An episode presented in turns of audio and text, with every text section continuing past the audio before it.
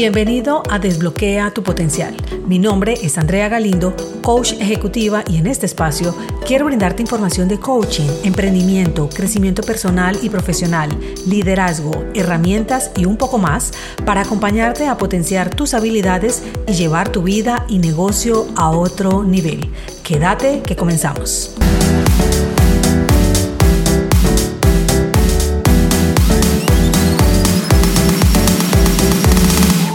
¿Estás cansado en tu trabajo y no ves la hora de salir de allí? No lo hagas hasta que escuches esto, pues yo pasé por allí y cambiar probablemente sea una solución inmediata, pero con el tiempo te darás cuenta que el trabajo no era el problema y que lo único que hiciste fue trasladarlo de un lado a otro. Tal vez estés inconforme con tu salario, el tiempo que le asignas a tu trabajo porque te excedes, porque el ambiente es hostil y no conectas con las personas que trabajan en ese lugar. Y todo eso está bien.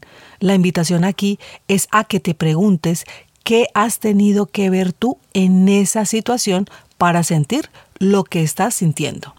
Y puede sonarte algo absurda esta pregunta, porque tal vez en tu parecer, en este momento, tu respuesta de cómo te sientes puedes estarla aludiendo a tu jefe, a la empresa, a tu compañero, a la situación del país. Aunque si lo revisas a fondo te darás cuenta que te encuentras en esa situación por tus propias decisiones.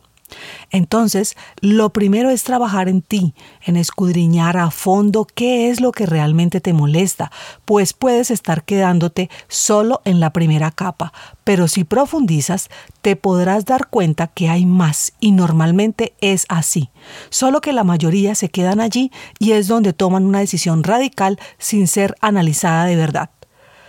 Darle frente a esas situaciones a veces es como una película de terror que no te llama mucho la atención y que mejor la dejas para luego.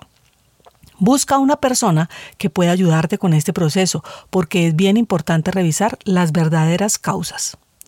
Y si ya has cambiado de trabajo y estás repitiendo la historia, con mayor razón. Yo, por ejemplo, tenía una situación arraigada con temas de autoridad por el lado de mi padre, quien en un momento de su vida fue muy drástico en sus decisiones, dejándonos a mis hermanos, mi madre y a mí sin opciones. No había ningún tipo de negociación y se hacía lo que él decía, gústele a quien le guste.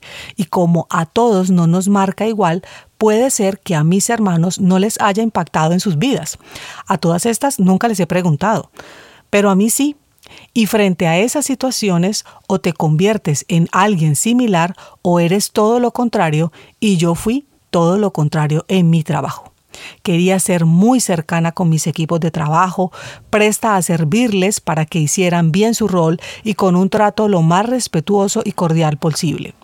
Por ende, rechazaba cualquier persona autoritaria y que no tuviera esos estándares que yo inconscientemente me había forjado. ¿Y qué crees? Tuve varios jefes de esos que te dicen, es el peor de la empresa. Esos me tocaban a mí, o al menos eso yo pensaba hasta que entendí que era un tema de mentalidad. Me aguantaba por un tiempo y por supuesto llegaba el momento del hastío, donde hasta náuseas me provocaba solo escuchar su voz y por supuesto me cambiaba en una ocasión sin tener trabajo. ¿Y qué crees? Me volví a encontrar otro similar. No podía ser yo más de malas, era lo que me decía. Y resulta que había un patrón en mí que hacía atraer ese tipo de personajes a mi parte profesional. Esto le sucede con frecuencia a algunas personas en su parte personal. Escogen una persona que puede simular el comportamiento de su padre o madre, tal vez maltratador, y pasan de una relación tóxica a otra buscando, sin saberlo bien, el mismo perfil. Si no te ha pasado a ti, de seguro conoces a alguien que sí lo ha pasado. Así que este proceso es como un iceberg. Solo hay una parte que es la que puedes ver y hacerte parecer que todo está dentro de una normalidad. Y no, no es normal que te aguantes un jefe tóxico. No es normal que te quedes en un trabajo donde te sientes mal. No es normal que odies ir todos los días a trabajar. Lo hemos querido normalizar, que es otra cosa. Busca ayuda.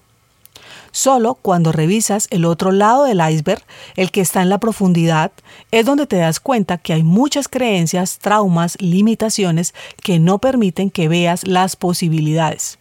No esperes llegar al hastío como yo lo hacía. No intentes normalizar lo que te pasa.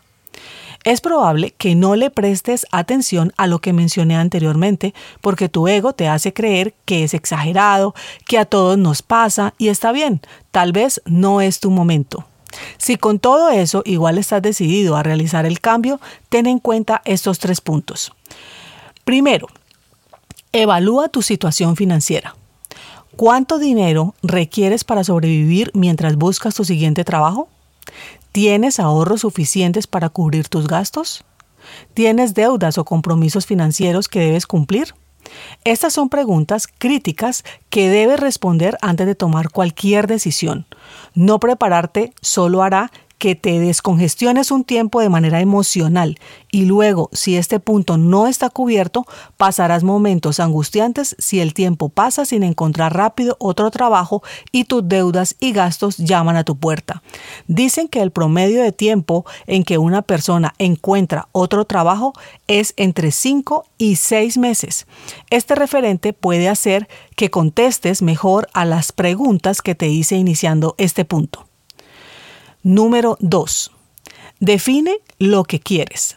¿Dónde te gustaría trabajar? ¿Dónde no te gustaría trabajar? Es importante esta pregunta porque así sabes lo que quieres lograr y no es negociable para ti.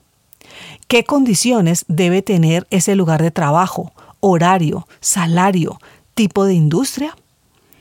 ¿Qué quieres lograr en el largo plazo? ¿Cuáles son tus fortalezas y habilidades que te hacen auténtico? Casi nunca detallamos esas cuestiones y vamos aceptando en ocasiones lo primero que aparece por salir del paso y más si tal vez llevas un buen tiempo desempleado. Es indispensable establecer objetivos claros y realistas que te faciliten dónde buscar ese nuevo trabajo. Y número tres, gestiona una red de contactos. ¿Quiénes son las personas que puedes contactar? ¿Cómo puedes conectarte con ellos? Los contactos pueden ser un trampolín hacia tu lugar ideal de trabajo y será más fácil si has construido una buena marca personal. Puedes hacerlo por redes sociales, asistiendo a eventos, conferencias que te permitan venderte muy bien y expresar lo que estás buscando. Importante que en todo el proceso que esto conlleva mantengas una actitud positiva y productiva en tu empleo actual, mientras te preparas para dejarlo de forma segura y exitosa. Suena algo descabellado, aunque si buscas bien, sé que encontrarás algo por lo que estás agradecido.